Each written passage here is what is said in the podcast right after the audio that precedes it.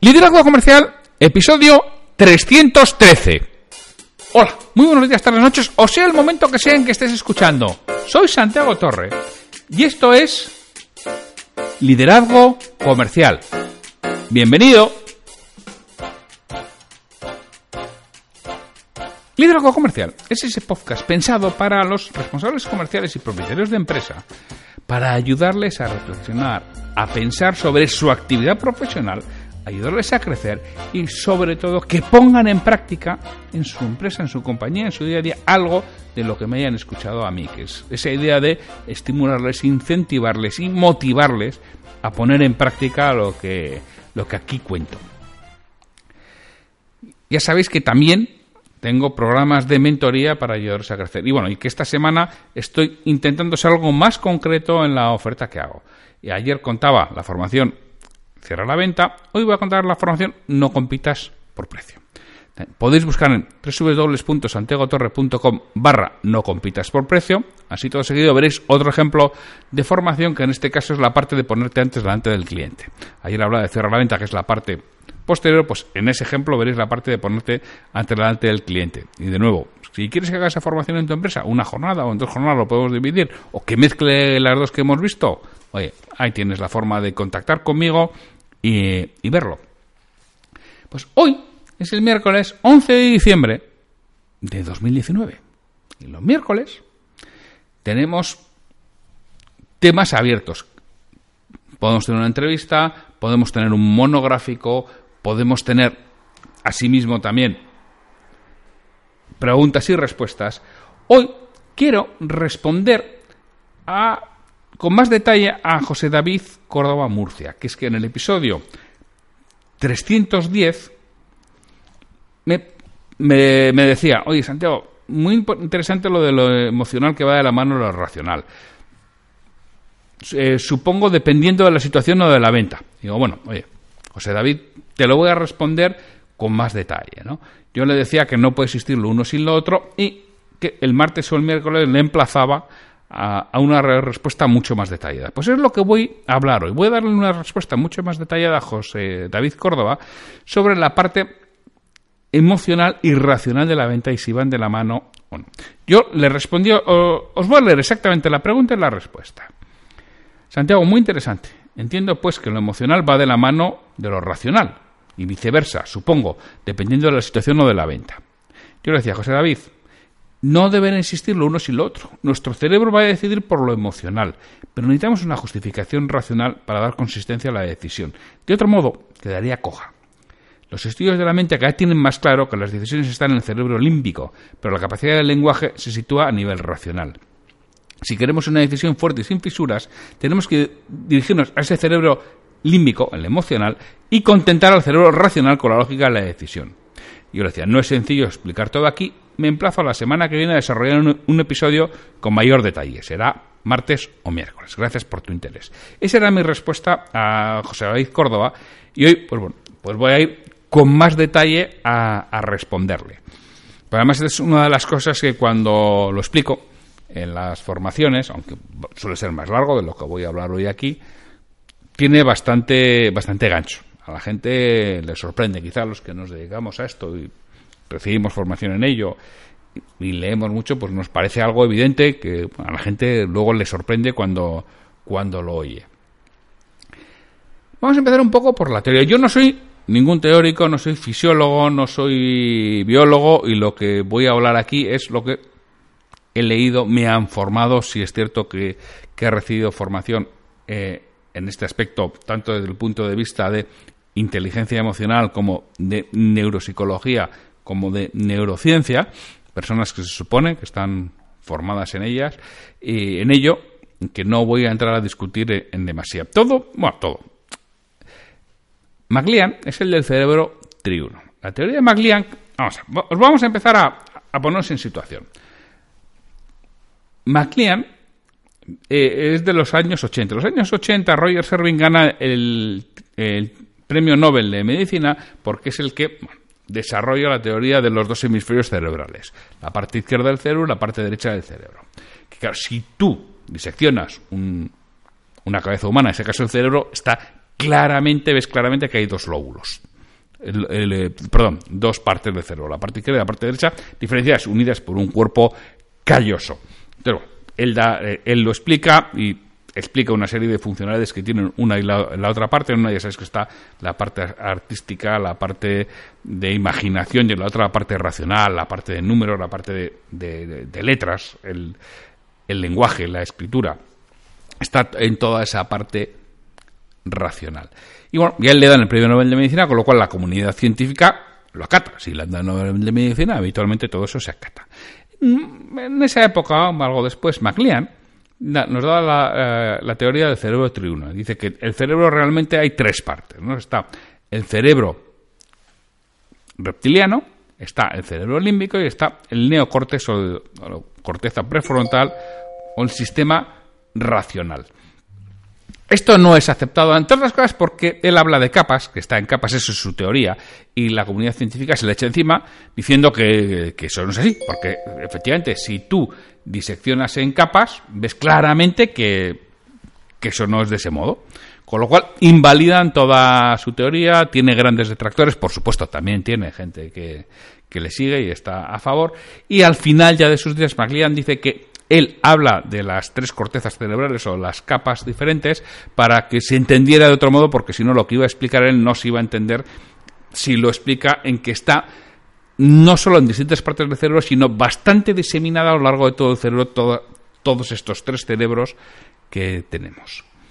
Entonces tenemos la parte del cerebro reptiliano. ¿Por qué le llama cerebro reptiliano? Porque los reptiles solo disponen de este cerebro. Es decir, no puedes amaestrar un reptil, no puedes amaestrar una serpiente, no puedes amaestrar un cocodrilo, porque en otras casos no tienen, no tienen recuerdo. El cerebro reptiliano es aquel que se encarga de las tareas automáticas y de la supervivencia fundamentalmente. Es ese instinto que tenemos para sobrevivir. Es de lo que se encarga fundamentalmente. Es el que regula el movimiento del corazón, es el que regula la respiración. La respiración, sí, sí, no sabéis si ese niño que dice, ¿sabes lo que digo? Pues ahora me suicido, dejo de respirar y se tapa la, nariz así con los dedos y cierra la boca. Bueno, pues no se puede suicidar. Porque nuestros cerebros o su cerebro tienen su lagarto interior, lo que hace es en el momento que supone que hay un peligro, pierde la conciencia y empieza a respirar. Con lo cual no te puedes suicidar tapándose así la nariz voluntariamente. No, si te pones una pinza, te pones un casco, una bolsa, supongo que sí. Pero de, este modo no, porque tu cerebro reptiliano hace que pierdas la conciencia y respires. Por eso no te mueres por la noche, porque si no, vamos, duraríamos poco en la primera noche. Cañete, te, morirías por no poder respirar otra, noche sin dormir, ¿no? pues es, es, el que regula eso, igual que regula los latidos del corazón y otra serie de funciones que son automáticas, que son las que nos permiten sobrevivir que es lo que busca esta parte de, del cerebro. Pero además, curiosamente, esta parte del cerebro lo que busca es resguardar energía. De nosotros consumimos mucha energía. Entonces, esta parte del cerebro quiere que consumas lo menos posible porque la vas a poder necesitar para un futuro. Y además, estamos hablando de una parte del cerebro, con lo cual es la energía cerebral. Porque el cerebro humano a pesar de que viene a ser entre el 2 y el 3% del peso total de, del cuerpo, el 2% de las mujeres, el 3% de los hombres, más o menos, ¿eh? son cifras medias, consume el 20% de la energía que utilizamos en nuestro día a día. Entonces, ¿qué hace? Siempre que tiene que tomar, que hacer un esfuerzo cerebral, dice, uy, pospon, pospon, pospon, pospon, pospon, pospon, para luego, para luego, para luego. Si no es algo que necesite inmediatamente, que tenga que tomar una decisión rápida, pospone. ¿Qué nos sucede muchas veces en la venta? Que cuando alguien no tiene muy claro lo que hemos hecho, cuando hemos ido dando bandazos en la entrevista de ventas, cuando no hemos seguido un proceso claro, lógico y racional, este cerebro reptiliano tiene dudas y ¿qué hace? Mm, me lo tengo que pensar, ya, ya te llamaré si eso. Es lo que le dice el cerebro reptiliano, porque le resulta mucho esfuerzo. No he ido eliminando muchas cosas. Me encuentro con todas las objeciones al final. En vez de haberlas ido resolviendo por proceso, una a una y poco a poco, me las encuentro al final. Entonces, tiende a posponer. Y es ese pedazo de lagarto que tenemos ahí dentro y dice, nada, túmbate al sol. No hagas nada. Que, si cuando estás vago, es, tu lagarto. Y que te, no, no hagas nada mejor para luego. Pues esa es la parte del cerebro, lagarto o lagarta, depende si eres hombre o mujer, que tenemos ahí dentro. eh, y que nos decía McLean, que regula toda esa parte instintiva de supervivencia. Tenemos otras partes del cerebro, que es la parte límbica, que es la parte emocional, que es con la que, según Maglian, y ya muchos estudiosos hoy en día, que empieza a ser algo bastante aceptado, en la, mm, por lo menos en la comunidad de ventas, es que las decisiones se toman en esa parte límbica. Este cerebro ya se da en las aves y los mamíferos. Las aves y los mamíferos tienen esta, esta parte del cerebro, es donde sienten emociones. Además de instinto, viene la parte emocional. Aquí lo que sucede es que no hay espacio temporal. Así, por ejemplo, un perro sabe que has faltado, pero no sabe cuánto tiempo. Por eso te hace el mismo recibimiento, se ha faltado dos horas, que se has faltado tres días, que se has faltado tres años. Él sabe que no has estado, pero no sabe durante cuánto tiempo. Bueno, pues toda esta parte del cerebro emocional es realmente el que toma las decisiones. El proceso de decisión nos lo contaba en este caso Albert Punset en un episodio aquel de que daba en la en la tele eh, que nos, decía, mira, las decisiones funcionan del siguiente modo. El cerebro límbico, el cerebro emocional, toma la decisión y la pasa al cerebro racional. No la pasa al cerebro racional que la valida o no. Y de ahí pasa al cerebro reptiliano, que es el que dice si sí si, o si no. Ah, es un, un proceso complejo, pero muy rápido, que dura vamos, milésimas de segundo es el proceso con el que funciona la toma de decisión. El cerebro límbico decide, la pasa. depende, hay unas personas que la pasan primero al, lagarto y otras directamente al humano, y en función de ello deciden, pero habitualmente se pasa a uno de los otros, pero la decisión está siempre en el sistema límbico, en el sistema emocional, en el sistema que los vendedores tenemos que tocar, sobre lo que tenemos que actuar, José David. Porque ese es realmente el que va a tomar la verdadera decisión esa decisión que comentaba en el episodio de, del viernes, que te decía ese miedo irracional a ciertas cosas, pero que le ayuda a tomar la decisión. Esa ilusión, ese deseo, esa confianza o no confianza que puede tener una empresa o en un proveedor o en una persona. Ese si pasa algo malo me vas a tener aquí. Todo eso es por realmente por donde está tomando la decisión, pero es una decisión inconsciente, porque tanto el cerebro límbico como el cerebro reptiliano son están dentro de la parte inconsciente del cerebro. El otro día me contaba alguien que eh, nuestras decisiones son 95% inconscientes, 5% conscientes. Yo personalmente creo que eso es muy generoso, que la parte inconsciente es mucho más elevada que el 95%. ¿Por qué? Porque el cerebro inconsciente, bueno, lo mismo, aquí tenemos a Daniel Kahneman, con pensar rápido, pensar despacio, que es uno de los exponentes de todas estas teorías. Nos dice que el cerebro consciente, eso sí está medido, el cerebro consciente tiene una capacidad de proceso de entre 45 y 55 bits por segundo máximo. Es la que es capaz de procesar. Mientras que el cerebro inconsciente, que es más difícil de medir, pero el cerebro inconsciente se calcula que tiene una velocidad de proceso de 200.000, es decir, 55 frente a 200.000. Si tuviéramos que tomar las decisiones conscientes, no las tomaríamos nunca. Perderíamos la capacidad de decidir. Y lo mismo, hay, hay, un libro, El error de Descartes, en el que trata todo esto, ¿no? de personas que han perdido la amígdala, que es realmente donde reside habitualmente las emociones, por un accidente, como son incapaces de tomar decisiones, porque solamente tienen la parte racional para tomarlas. Y como la parte racional está tan lentas, siempre ven todos los pros y los contras, pero no son capaces de decidir por ese instinto, por esa emoción que es lo que hacemos los humanos, porque guardamos los recuerdos, pero recursos que no tenemos un acceso claro. Nuestro cerebro sí, sí buscan todos estos recuerdos, en todas esas experiencias, en todas esas vivencias que ha tenido, y los va conformando. Y, si no lo hiciéramos de ese modo, no podríamos tomar decisiones. Bueno, pues esta es la parte, dijéramos, del, cerebro animal. Y luego viene el neocortes o corteza prefrontal, que es la parte humana del cerebro, que es la parte racional. Esa por la que decimos nosotros, ah, si yo tomo todas las decisiones, lógicamente, perdóname por la expresión, y una mierda pinchada en un palo. No tomas las, las decisiones lógicamente. Solo tomas lógicamente las decisiones que llegan ahí que ya el otro día alguien decía el 5%, yo creo que mucho menos, solo tomas una pequeña parte de las decisiones que dan, porque hay miles de decisiones que inconscientemente tu cerebro está descartando y ni llegan a tu cerebro consciente. ¿De las que llegan a tu cerebro consciente? Sí, estamos de acuerdo. Influye en la decisión. Pero solamente influye, no tomas por la parte racional. La parte racional, ese cerebro humano, dijéramos que no es solamente humano, porque realmente también lo tienen los cetáceos y los primates. Es el que nos permite la, capacidad de comunicación interactiva. ¿Por qué digo capacidad de comunicación interactiva en la que hay respuesta? Porque hay otra serie de animales que también tienen capacidad de comunicación, pero unidireccional, solo en un sentido. Así, por ejemplo, los lobos comunican cosas, las hormigas comunican cosas a sus congéneres, pero no tienen respuesta.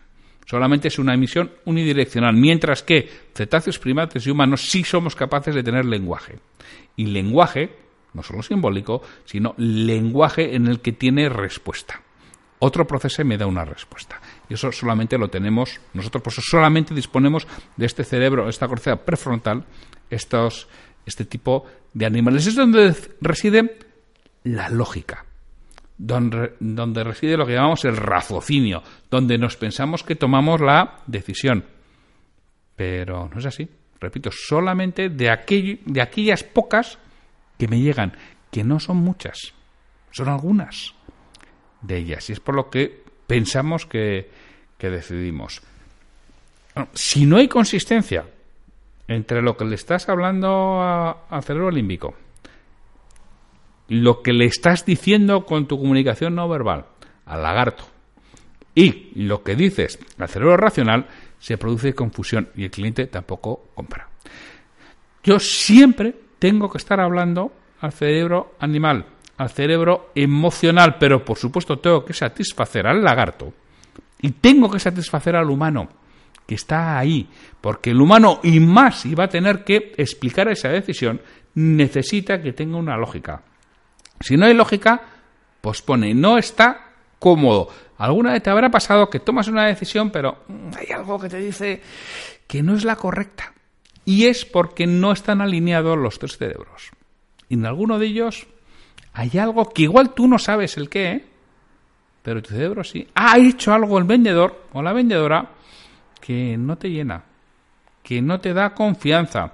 Y ha sido algo que tú no has interpretado conscientemente, pero tu cerebro inconsciente sí. Ha habido disonancia entre su comunicación no verbal y su comunicación verbal. Ha habido disonancia entre su tono y sus palabras. Y todo eso muchas veces nos sucede. Entonces, realmente si queremos vender, José David, tenemos que justificar muy bien las decisiones en parte de la lógica, pero tenemos que tocar el sentimiento. Tenemos que tocar la emoción, que es por lo que realmente va a tomar esa decisión de compra. Si yo me dirijo solamente al cerebro mío, os, voy a contar también. Eh, esto ya sabéis que en estos días estoy leyendo bastante sobre motivación y sobre cerebro para, para el libro sobre motivación que estoy que voy a que voy a escribir en breve. Entonces, mira, leía a, a Seth Godin, perdón, a Seth Godin, nada, a, a Simon Sinek, perdón. En, lo que importa es el porqué. Y nos decía Simon Sinek, que sobre, sobre este tema, hablaba, decía, ¿qué sucede? Si yo solamente hablo de la lógica, ¿a dónde estoy hablando? Al sistema prefrontal, a esa parte del cerebro en donde reside la lógica. Pero esa parte del cerebro es muy lenta. Yo tengo que hablar al sistema emocional, que es mucho más rápido y es donde se toman las decisiones. Pero, por supuesto, lo tengo que hablar desde un lenguaje que el cerebro racional lo entienda. Y si las decisiones las tomo en el cerebro emocional y solamente hablo desde la lógica, me estoy perdiendo la, importancia de la toma de la decisión. Y aunque la tome racionalmente, le va a provocar una cierta inconsistencia en su sistema emocional. Y además, la toma de decisiones racionales, el precio es un factor esencial. El precio tiene mucha menos importancia cuando hay emoción, cuando hay deseo. Yo puedo comprar algo porque lo necesite, algo porque me apetezca, algo porque lo desee o algo que sea un capricho. ¿Dónde estoy dispuesta a pagar más? ¿De lo que necesito, de lo que me apetece, de lo que deseo o de lo que me he encaprichado?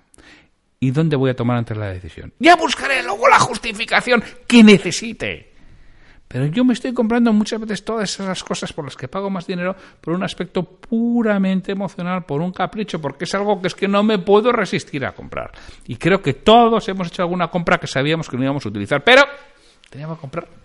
Nuestro cerebro, nuestro elefante estaba pudiendo al jinete. Lo que los hermanos eh, Head nos hablan en, en Cambia el Chip precisamente eso, nos ponen la metáfora del elefante y del jinete, ¿no? Como la emoción es el elefante y como el jinete es ese jockey pequeñito de, estar encima de caballos en las carreras y que no puede con el elefante en el momento que el elefante ya va por ello. pues esto nos pasa exactamente en la venta. Entonces, resumiendo un poco, José David, que, que he dicho que, me iba, que te voy a explicar más largo y ya me estoy yendo de los, de los 20 minutos. Claro, claro que lo emocional tiene que ir de la, de la mano de lo racional. Y siempre, siempre, siempre tienes que tener un argumento racional para, para ese aspecto emocional que es por el que va a tomar la decisión. Tú siempre habla de emociones, habla de los beneficios que va a tener el cliente, de las diferencias que tiene desde el punto de vista emocional. Estudia bien cuáles son las emociones por las que se toman decisiones, que ya si queréis podré hacer un monográfico algo más adelante sobre este aspecto, pero estudia muy bien las emociones sobre las que se toman las decisiones y busca una justificación lógica en lo que te haga a ti diferente, en lo que te haga a ti mejor y por lo que tienen que tomar esa decisión. Es como irá todo mucho más rápido. El lagarto no va a haber peligro y el cliente va a tomar la decisión y va a tomar la decisión rápida. Si no, te lo va a posponer. Bien por el lagarto, bien por el perro el animal, esa emoción, o bien por el hombre, por el humano que está por encima de todo eso. Si consigues que esté alineado, todo eso va muchísimo más rápido. En el momento que se, producen desajustes, se producen esperas y se producen postergaciones que son las que no queremos los vendedores. Pues José David, espero que esto te haya ayudado algo más a entender lo que es todo el proceso emocional versus proceso racional. Repito, ir siempre a la emoción. Por supuesto, basado en la razón. Tienen que ir unidas. Bueno, pues sin mucho más, yo me despido hasta mañana, en el que tendremos un nuevo episodio de liderazgo comercial y a ver si en esta ocasión no me paso del tiempo de los 20 minutos, que es donde, donde quiero estar. Pues sin mucho más, hasta mañana.